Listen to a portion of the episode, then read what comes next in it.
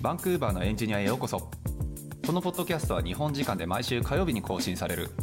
北米圏のテク業界やキャリアライフスタイルなどについてお届けしている番組です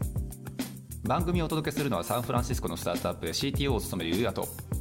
エンジニアの海外進出をサポートする企業フロック代表のセナでお送りしておりますはいじゃあ始めましょうかはいよろしくお願いしますはいえー今回はスペシャルゲストいないんですが、うん、なんかあれですね、あの気が抜ける回ですね。 まあ今回はね、完全にあれでしょ、あの告知告知会にするっていうことで、はい、でも余談ですけど前回はい99回目のを撮った時に、はい、あのあまあ、これから公開するんですけど多分この後にはいはいはい99回公開されるんですけども、うんうんまあ、なかなかのビッグネームの方が来てちょっと僕は個人的には緊張しましたはい、いや俺もめっちゃ緊張、あのね、俺一回これね、まあすごい言い方悪いけどさ、そうは最い初、おあの人に会った時ってまだ両名とも両名とも無名だったんですよ本当に。はいはい俺はいまだに無名やけど、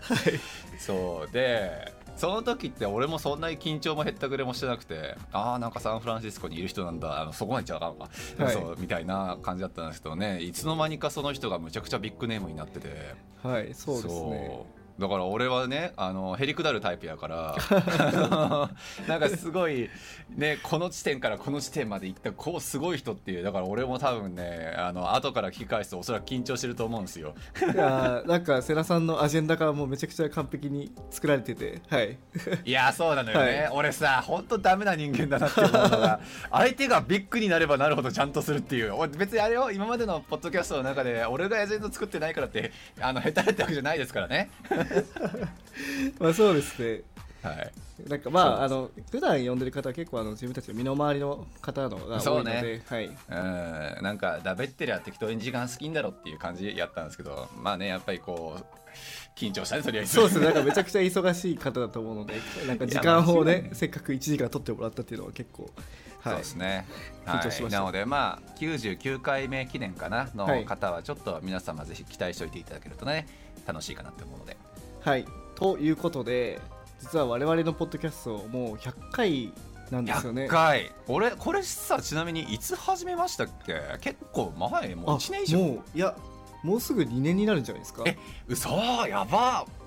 はいじじいになりましたね俺らもそうですすね、2歳年取ったということなので、がいやほんとよえちょっと待って本当にちょっとそ待ってう、これは確か2020年の、はい確か11月ぐらいに最初上げたんじゃなかったっけな。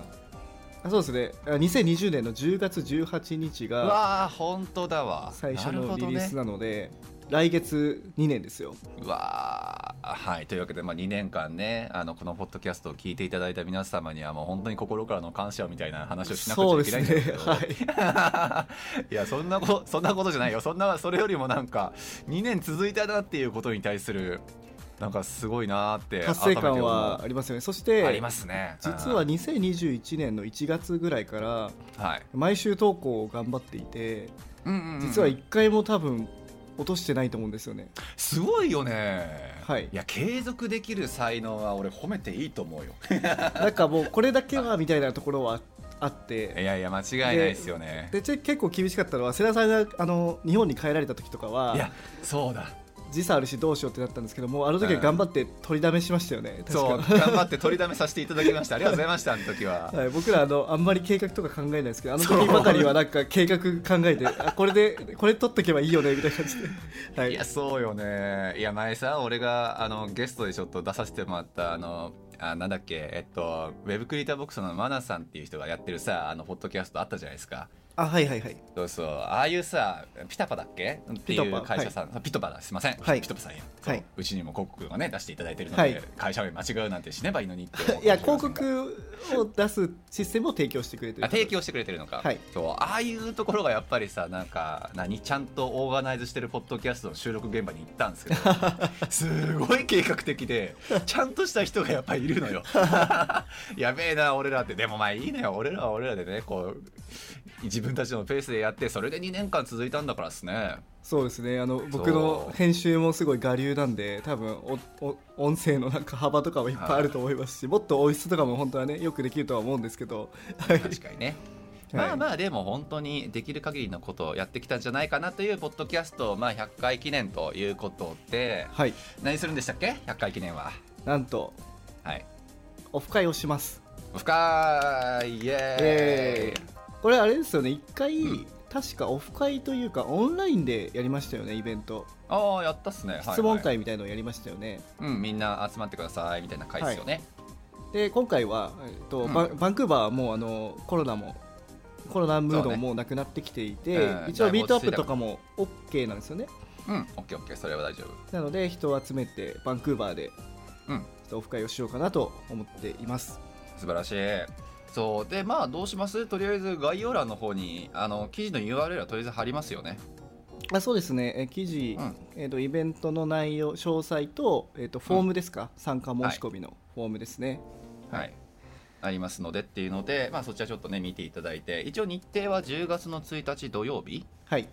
の、えー午後3時から、まあ、フロックのオフィスですねちょっとあ使って午後1時からですあ午後ごめんなさい午後1時からですね失礼、はいあのフロックのオフィス使って、はいまあ、ちょっと人集まってもらって、まあ、ピザとかスナックとかね軽食はこっちで用意するかなって思うので、はいまあ、ドリンクちょっと各自持ってきてもらって、まあ、軽い飲み会でもしようかっていう風なノリですよねはいはい、まあ、100回記念っていうことでみんなに集まってもらうからっていうのでねちょっと大下さんとも事前にいろいろどういうことしようかねって話はしていましたがはいどうしますなんか俺の勝手なイメージですよ、はいあのまあ、1時から、まあ、大下さんとも喋ったイメージだけど、まあ、1時から集まって、まあ、1時間くらいはみんなでちょっとだべってね、はいあのわ和気あいあいとちょっといろんな人と喋れればいいかなとで今までやっぱり登壇してくれた、ね、ゲストの方とかもいふく一一部来てくれたりするし、はいはいそう視聴者の方とのやっぱり交流なんかもすごく楽しいかなと思うので、はいまあ、シンプルな交流会として最初1時間くらい使ってはいでその後1時間こう一その後まあ2時間目1時間くらいですかその後の1時間使って、はい僕と大下さんはフロックのミーティングルームに多分こもるんですよねはいそうで、えっとまあ、マイク一応用意しておくので、まあ、もしよかったらおそらく当日20人とか、まあ、30人いかないと思うけど、まあ、20人くらいのおそらくゲストが入るかなと思うので、はいまあ、ちょっとオフィスの、ね、キャパの都合上20人のくらい1人くらいにちょっと集まっていただいてはいので、えー、1人ちょっとどうします1分くらい2分くらいそうですね1分ぐらいあの2つぐらい質問できればなねと思います、はいはい、質問させていただくのでちょっとそれに答えていただくみたいなね、あのー時間を取ってでそれをちょっとポッドキャストで流せればすごく楽しいんじゃないかなっていう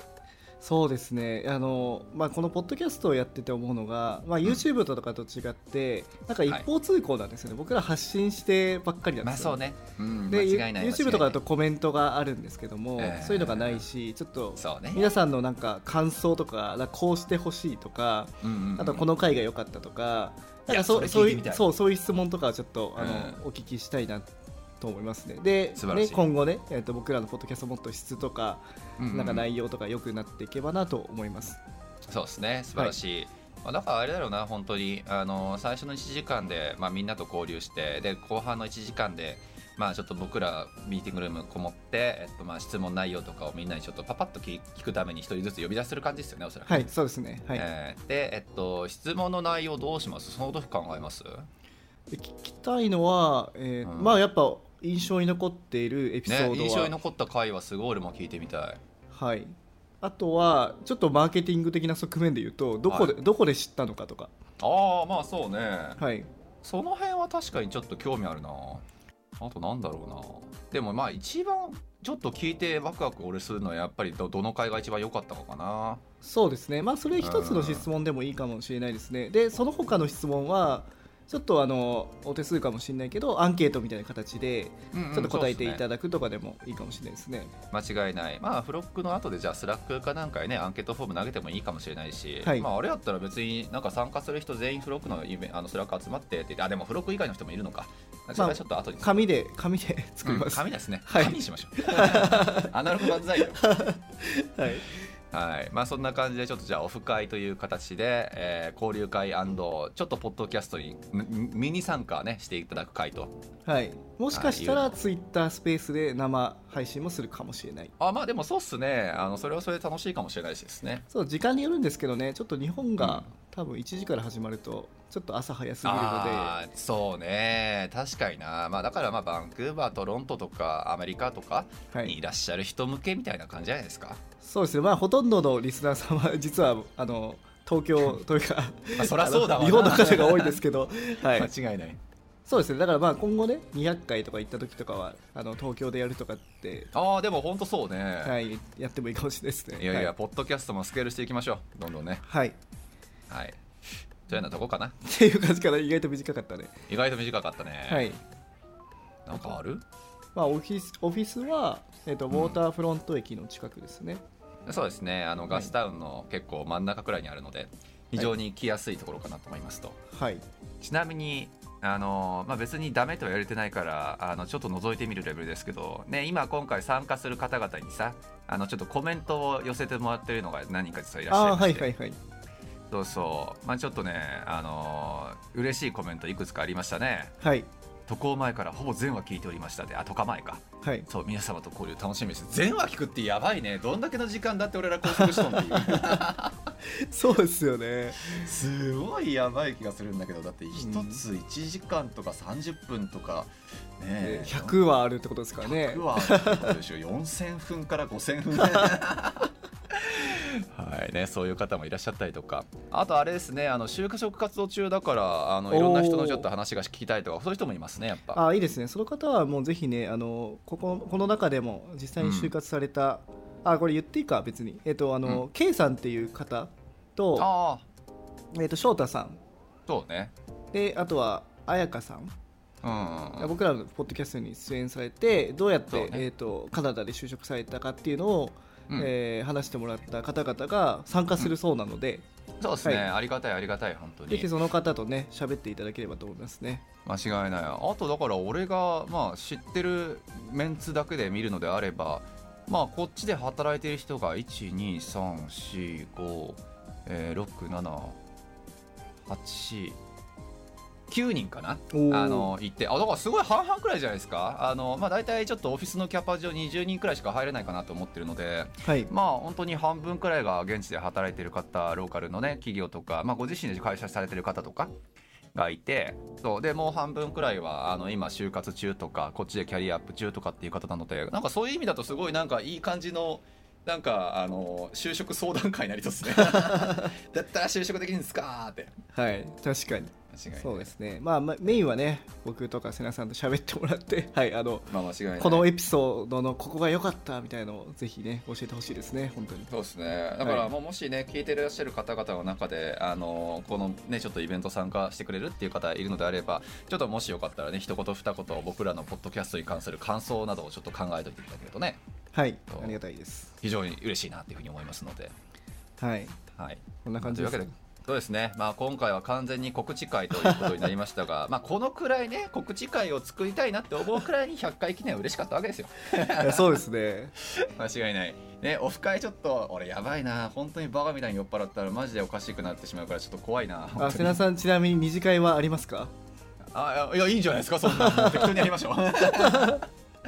でも20人全員で参加できる二次会はないよね確かにあの、えーそれこしかもそなんか安いキャンビーバーみたいなところしかそう入入れなねいキかャらンビーバーでも20は辛くない大丈夫かあなーそっかまあ、だから二次会もあれじゃないあの普通になんかあのお酒足してオフィスでやってもいいじゃないですかそうですねそうそう、うん、オフィス飲み会のいいとこはそこやからね、まあ確かにはいじゃあそんまな,、あ、そんなとこかな はい。はい、じゃあ、今回はちょっと告知そうですにねなってしまったんですけども、はい、非常に短い回になりましたが、はいはい、あの聞いてくれくださってる方とちょっと交流してみようかなと思うので、はい、はいはい、よろしくお願いします。よろしくお願いします。はーい、はい、そんなんでいいのかな、これ。い 15分だけど、まあいっか、15分ならギリギリ OK や、15分なら別にいいでしょまあ、告知会ということで、なん か、題目ってもいいじゃないですか。でも、あれかな、もしかしたら、なんか別の話取った方がいいのかな。うんでこれをね、最後に持っていくみたバいンな。クーバーニュースいきます、じゃあちょっと。バンクーバーニュース、なんかある、ちょっと。あー、割とあるかもしれない。最近話してなかったですよね、そういえばあの前はなんか BCPNP が高級化したみたいな話とかしましたけど、そうね。あのビザの話で言うと、うん、まずビザ周りは確かにあってあのね BCPNP えーのねえっとなんかねあのスコアがあるんですよあの BCPNP の部分であの何点以上ないと申請できませんよっていうのがあるんですけどはいそうあれのね点数が実はバカ上がりしたんですよ上がったんだじゃあそう上がった難しくなったってことですか難しくなったそうだからね今から行くぞっていう人たちは結構実は少しこの不穏な実は空気感を俺は実は感じていて、えーまあ、ちなみに BCPNP っていうのはこのポッドキャストの中で何回も話してますけどうんかあのバンクーバーでエンジニアが取る、えー、そとうそう永住権の種類ですねそうですねし種類ですかいや種類種類そうそうあ種類 BCPNP っていう州が BC 州が、えっとまあ、サポートというかねあの推薦音上を出してくれる、あの BC 州に対して州推薦をするか、はいあのまあ、カテゴリーがあってでそれをは要するに通して永住権取ってる方っていうのがバンクーバーの場合はむちゃくちゃ多くてまあもうエンジニアだったらみんなそうだ そうですそうよね9割9分と言ったら言い方悪いけど、まあ、8割以上は多分超えてんじゃないかなっていうふうに思うのがこの BCPNP でねこれ面白かったんですよトロントって気になるじゃないですかオンタリオ州に PNP ないのって、はいはいはいそうであるんですよちゃんとオンタオンタリオ PNP みたいなやつがそれはそのテックワーカーを優いや優遇してるってやつですか今んとこテックワーカーだからいいよねみたいな BCPNP テックみたいなカテゴリーはかあの確認できてないですね多分はないいはいと思う,、そうただねラウンド数その抽選を行う回数みたいなのが年1回とかなんですよ、うーんそうだから本当にあんまり多分いないと思うトロント市内オンタリオ州内で多分 PNP カテゴリーでおそらく永住権取るくらいだったらあの CEC っていうカナディアンエクスペリエンスクあーラスはいはい1年間あの働いてから永住権取りましょうねっていう人の方が多分人数的には多いはず、はいそうでまあ BC 州がやっぱりトロントに勝ってる部分っていうかオンタリオ州かに勝ってる部分ってやっぱりこの BCPNP のビザカテゴリーが、まあ、とにかくテック系に優しくてはいはいそうっていうのでもうへ簡単な簡単に言ってしまうと今まで業界日本で未経験だった人がこっちに例えば来てうんで学校1年間適当なね専門学校かなんか行って適当言うたら怒られるけ どでその後コープ期間っていうのに入って1年間働くじゃないですかはいもうそのタイミングで永住権のカテゴリー実は BCPNP のテックやったら達成してる可能性があったっていうのが今までだったんですよはいはいそうただそれは80数点とか85点とか、まあ、90点以下っていう風なのがあったんですけど、はいそれがねお今日8月の頭くらいだったかな95点くらいにいきなりジャンプアップして。はいそうで95点ってなるとさすがに日本で未経験でコープ1年目だと結構厳しい人が多くなってきうーてんなるほどそう細かいねちょっと定数検査ここで言うとむっちゃ時間かかっちゃうから、まあ、お話しするとまあそんなイメージで、はいはい、まあ、だからやっぱりコープ1年例えばワーホリ1年とかもしくは就労ビザを間に挟んで会社にね縛られる就労ビザですよねはいはいはいを使ってちょっとまあその永住権のポイントを稼ぐか英語力を結構バカ上げしてポイントを稼ぐかっていうことをしなくちゃいけなかったようになったので今までみたいなねちょっと BCPNP のなんかすごいバーゲンセールそうビザのバーゲンセールっていうのはちょっと影薄れるかもなっていうふうに見てるコンサルタントがちょっとだけいるって意味ですね。なるほどなるほどそうまあとは言ってもね結局ビザなんてあの元を正せばやっぱりシンプルであのその国しゅその州に対して必要な人材であればビザが出るっていうのが一応今まではそれはブレたことはないんですよ、はいはいそうなのでまあ結局のところはちゃんと職歴作る英語力伸ばすで実績作るっていうところさえちゃんとしていればまあ道は何かしらあるよねっていうのがカナダのいいとこなんですけどはいはいそう,、まあ、そういうちょっと今までみたいなバーゲン化は多分ちょっと薄れるんじゃないかなって話をしてるってことですねなるほどそのなんか背景にあるのは何かあるんですか入れすぎたよいやでねもみたいな いことなやんですあのねでもシンプルに2000ね確か24年とか3年とか4年とかまでに何千万人いくっていうのが目標値があったんですよ、永住はい権のはいはいそうそうで今年もかなりの人数も出してるし、まあ、その2024年とかのタイミングにまでに向けて少しもしかしたらスローダウンするのかなっていうふうに思ってるのも一つあるし、うーんそう、まあ、あとはシンプルにそうですねあのやっぱりここ数年もう永住権移民者に対してっていうのがうん千万人でうん百万人みたいな感じでずっと出し続けてるからうん千万人じゃないやうん万人単位か、はいずっと出し続けてるからそうもうそろそろ、まあ、スローダウンするのかなって思ってるところもあるかもしれないっていうイメージですね。うーん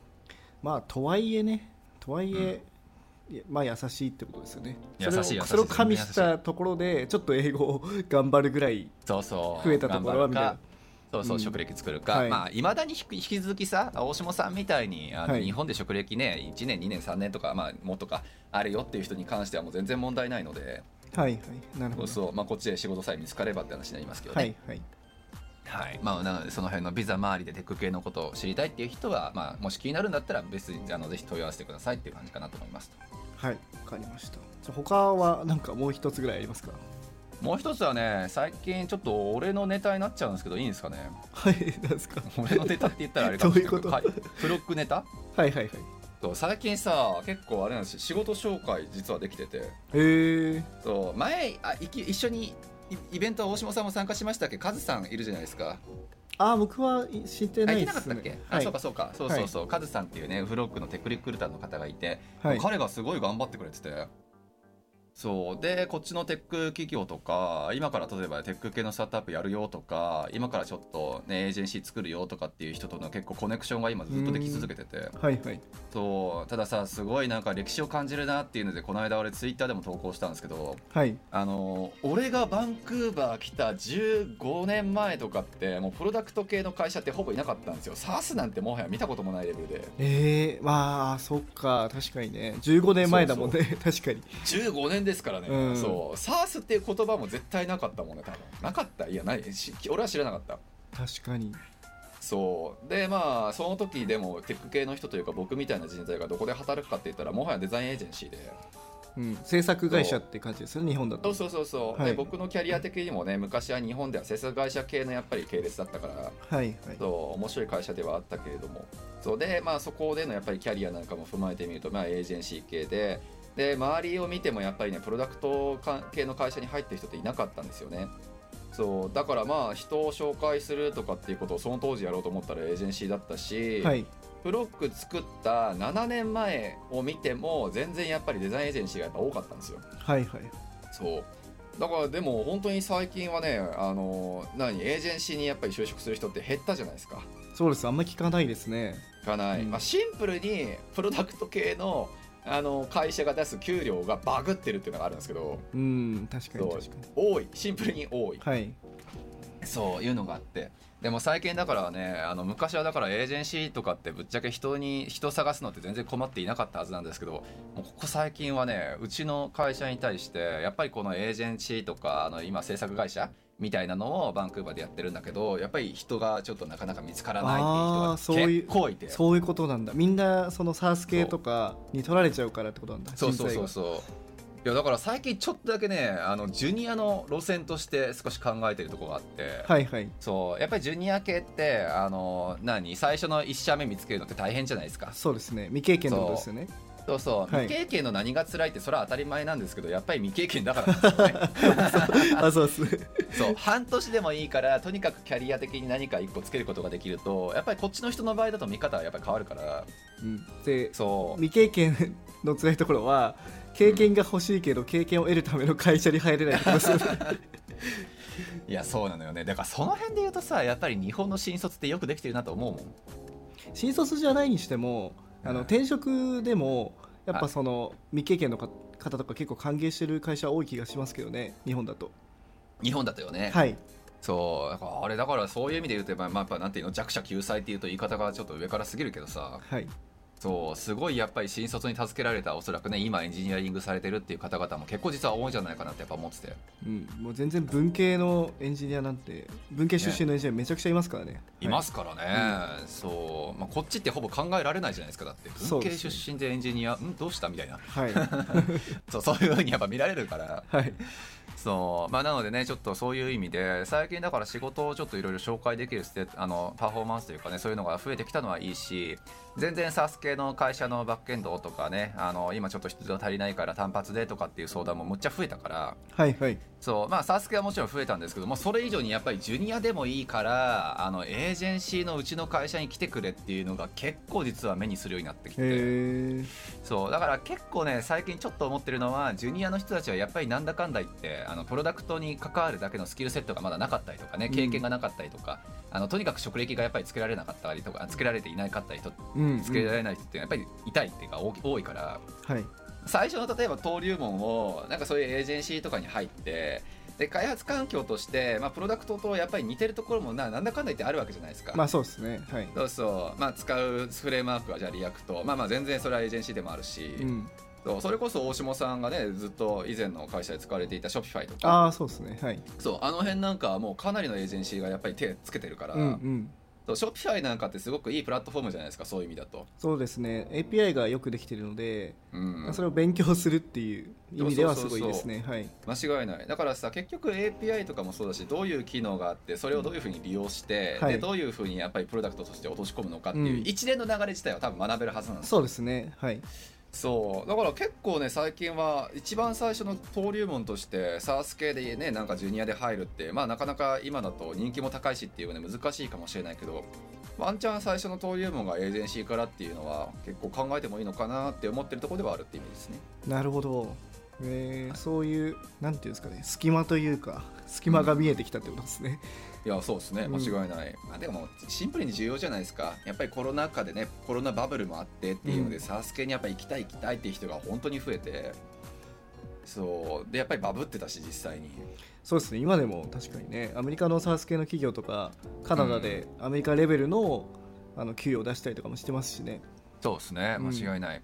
そうなんですよだから結構ねそういうなんか日の当たる部分をずっと見ているとやっぱりそっちに着目しがちだし確かにまあそれはね SARS 系から最初行けた方が正直フロントエンドというか、まあ、エンジニアとしてはいの部分だとやっぱり楽しみが多いなとは正直思うけれども、はい、えーやっぱりそこに固執するだけでもやっぱ固執してちょっとなかなか一歩が踏み出せないみたいな感じなのであれば、まあ、最初エージェンシーをちょっと介入してもいいのかなっていうふうに最近は思ってるっていう、うん、あの業務報告でした。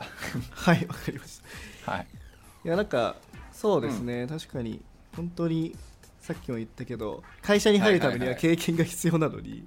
うんその経験を得るために会社に入れないっていうそのジレンマはがいはいそうおね起きてるんですよね。おそうこれでもね大島さんにちょっとそれは聞きたかったっていうか、あれあってそうそのケースがもちろん多いわけですよはいで特にさ日本だったらおっしゃる通りさっき言った通りさ、まあ、新卒のやっぱり枠組みがあるから、はいね、おまけに大島さんみたいに理系の学校出ましたとかなったらもう、まあ、困らないとは言ったらちょっと言い方が悪いかもしれないけどなんかちゃんと道は用意されてそうじゃないですか日は本だいと、はいそうこっちってさやっぱりそのなんかこの道を通れば絶対安泰ですよっていうのってあんまりないじゃないですか、うん確かにそうまあ、それこそ UBC とか行ってねなんかコープのインストラクターにちょっと紹介してもらって名水一旦ちょっと行きましたよとかっていうのだったらそれは道かもしれないけど、そうでもなかなかやっぱりその UBC にじゃあ4年間通ってうん千万っていう費用を捻出できるところっていうのは当然それは少ないわけで、うんそうだからまあ本当にこっちに来てやっぱりまああのなんだろうこうノーコネクションでそうゼロからやらなくっちゃいけなくってっていう人でも大島さんがさっき言った通り経験がなかったらなかなか見向きもされないっていう部分で、そうこっちでそういうなんかステータスでやっぱり来た方々っていう分になんか道を提供したいなっていうふうにずっと思ってるんですけど、うんそうなんかないっすかあーそれこそやっぱ個人プロジェクトそっちをねやっぱ。をや個人でやってもらう個人うかんチームを組んでやってもらうっていうのは一つなんか結局ポートフォリオサイト作りましたこういうプロダクトを一人で作りましたっていうのでねなんかポートフォリオ的にこうなんていうのギャラリーみたいなはい感じで載せて終わってるっていう人むちゃくちゃ多いと思うけど確かにチームで作ることに対しての意味っていうのはもうちょっと考えてもいいかなって思うことは多いですよね。うんだから前なんか瀬名さんとちらっと考えてたのはうん、例えばフロックがちょっと、まあ、サポートして例えば5人とかをチームを作ってフロックの中から、はいはいでうん彼らに、まあ、ハッカソンみたいな感じというかなんていうんですかうね、んうんうんブートキャンプみたいな感じで3ヶ月で何かものを作ってもらう、はいはい、でさらにもっと言えばそのメンターで僕とか他のシニアの方が、まあ、週1とかでちょっと話してで3ヶ月で作り上げるなるほどねっていうのはかなり実績にはなると思うんですよね経験にもなるし。いやそれはでも本当にやってみたいんだよな実際はい、ただその そのめちゃくちゃマネジメントするのがめちゃくちゃ大変だと思うんでまあそうなんだねそれはフロックがその労力に見合うそのペイをされるかというと全然わかんないですけどいやそうなんですよね、まあ正直さそういうことを例えばやってそれを実績にしましょうよっていう歌い文句であれば多は分い作りたい人って結構実はまあ、うんまあ、湧いて出るというかもうめちゃくちゃいっぱいいると思うんですよ多分はいそうただそのメンターにやっぱりついてくれる大下さんだったりとか、まあ、他のねなんかこっちで働いてる人だったりとかっていう人たちに対するバリューっていうのはやっぱり考えなくちゃいけなくてうんそうそれがまあシンプルにお金なのかもしくはなんか別の何かなのかっていう部分だとなんか一番いいですかねもう一番シンプルにやっぱり時給ですかあーまあ僕はやっぱお金はやっぱ第2に最近最初最近は考えていて、あ本当まあ、それよりもやっぱりなんて言うんだろう、まあ、彼らが成長した時に、まあ、一緒にこうやっていく仲間になることを想像するとはいはいはい楽しいですよね。なるほどね、はいまあなんて言うんだろう今後助けてもらえるかもしれないっていうところうんと確かに投資的な部分がありますよね。そういうことですよね、はいなるほどねあーちょっとやってみようかなそれこそさ、まあ、将来的な話ですけどこのポッドキャストとかでさ、まあやっぱりあの開発者の人たちがむちゃくちゃ聞いてるだろうから、はいで場所の提供としてはフロックのオフィス使うんではいそうフロックのオフィスにちょっと集まってもらってさ、はいでまああのじゃあこういうプロダクトこういう問題解決をするために、あのこういうちょっとプロダクトをみんなで2か2ヶ月3ヶ月ちょっと使って作ってみようと。でその過程っていうのは当然、まあ、GitHub とかリポジトリに全部あの公開しておいて、でどういうふうな形で一周出し合ってどういうふうな形で問題解決したのかっていうのがやっぱりそのパスとして見えると、うんね、もう大下さんだって他の方っていうののシニア層がそれ見て、うんあのあーこういうちょっとコミュニケーションやり取りもしくはこういう問題解決の方法っていうのは微妙だよとかこれは素晴らしいねとかっていう話がやっぱり聞けるわけで、そうですねそうはいね、そういうなんかいろいろ作りませんかっていうのはこのポッドキャストとかで将来的になんか告知してもむっちゃ面白いかもしれないですよね。あそうですねだから、うん、はいなんかももっと言えば、まあ、フロックがそれができるか分かんないんですけども、はいで奨学金みたいな感じでもいやそうねお金を出してもう作ってもらう、でいや今だったら実はそれできそうで。はいはいはいあの覚えてますあのフロックでさあのバーベキュー大会この間やったじゃないですかはいはい8月だっけあれ、そうそうあの時100人集まったっしょ100人70人くらいかあはいはいそうそうでエンジニアとかデザイナーとかテック系の業界の人70人呼べるイベイベントができたので、うん要するに協賛募るとしたら結構できるんですよ物質そうですよね確かにそうしかもかなり優秀な人たちもいたから、はいはいはいそうだからまあフロックがもちろん金出すのもあるし、うんまあ、プラスやっぱり協賛募ってあのどっかの会社いくつかちょっと募ってうんで、まあ、将来的に例えばそういうファッカソンとかで、まあ、チームこあの募って面白いですよね、はいファッカソンで集まったチームっていうのに対してリクルーティングできるかもしれない権利を例えば与えるとか、うんうんうんはいはいはい優そう先なんか的にねそういうの、んそうだけでもかなり結構ねなんか人とお金と集まりそうでうんちょっとやるかそれまあ、ハッカソンからやったらいいんじゃないですか一うん番小さいところで言うと、間違いない間違いない、はいそうですねちょっとその時はじゃああのフロックバンクーバーのエンジニア協賛という形 であの告知一緒に頑張ってもらっていい告ですか知は全然できますけどお金 お金は出せないですけどいや大は丈夫でいすそんなのあのこっちで出すん で、い、やーそれはちょっと楽しそうですねはい、とかね、まあ、もっと言えば例えばフロックハウスみたいなこの前あのあったじゃないですかはいはいはだいから家をもう貸し出してうんうんでそこにエンジニアを集めてもうガンガン毎日作らせ作らせるというあかもうなんか熱狂させるみたいな、もフロックハウスね本当はいなんで手放したんだろうな、俺いまだに後悔してる わいやまあまあそうなんですよでもねそうそれで言うとさこの間実はちょっとツイッターでも投稿したんですけどうはいあのフロックのさオフィスをコワーキングスペース化しようっていう案が今な上がってておおなるほどなるほどそうあの僕らフロックのメンバーっていうかフロックのスタッフにあのスペースは正直広すぎるんですよ今そうコロナもねだってあってっていうので藤井の優也ももう週1も出てこなくなったしあ週1は出てきてるかだし僕なんてもはや月1しか多 分あオフィス行ってないんでコロナ関係なくいないですもんね いや俺はねさすがにでもちょっとこの間思ったのが、コロナ前は週1は行ってたあそうなんですねうんいやごめん2週間に1回かもしれない そそんくらいは行ってたはい多分そうでコロナになってから本当に月1行くか行かないかにな ってはいそうだから要するにまあオフィスが要するにあ持て余してるんですよ広さをおおなるほどなるほどそうだからあそこをねちょっとコワーキングスペースだったりとか、まあ、うんオープンスペースだったりとかっていう風にしなくちゃいけなくてはいしようかなって今思ってて、はいはいそうで今月リース切れるから、まあ、とりあえず契約更新あの続行はするんですけど、はいはいはいそうでそこをねちょっとまあ多分最大で16席分くらいあそこはひあの机と人とあの椅子を作ることができるからはいはいそうそのうちを444で多分分けるような構図になっててうんいやごめん違う嘘だえーっ、と666うん、6666318あ18席くらいいけるかなまあまあそのくらい作ろうと思ってて、はいはいそうでなんかその6席分を例えば1個のチームで使ってああはいはい6席分をさらに2チーム目 B チーム、C チームみたいな感じで作って、うんうんでまあハッカソンの議題が何かしら1個あってではそいのチームでちょっと作ってもらうオフィスはこっちで提供するから、はいはいはい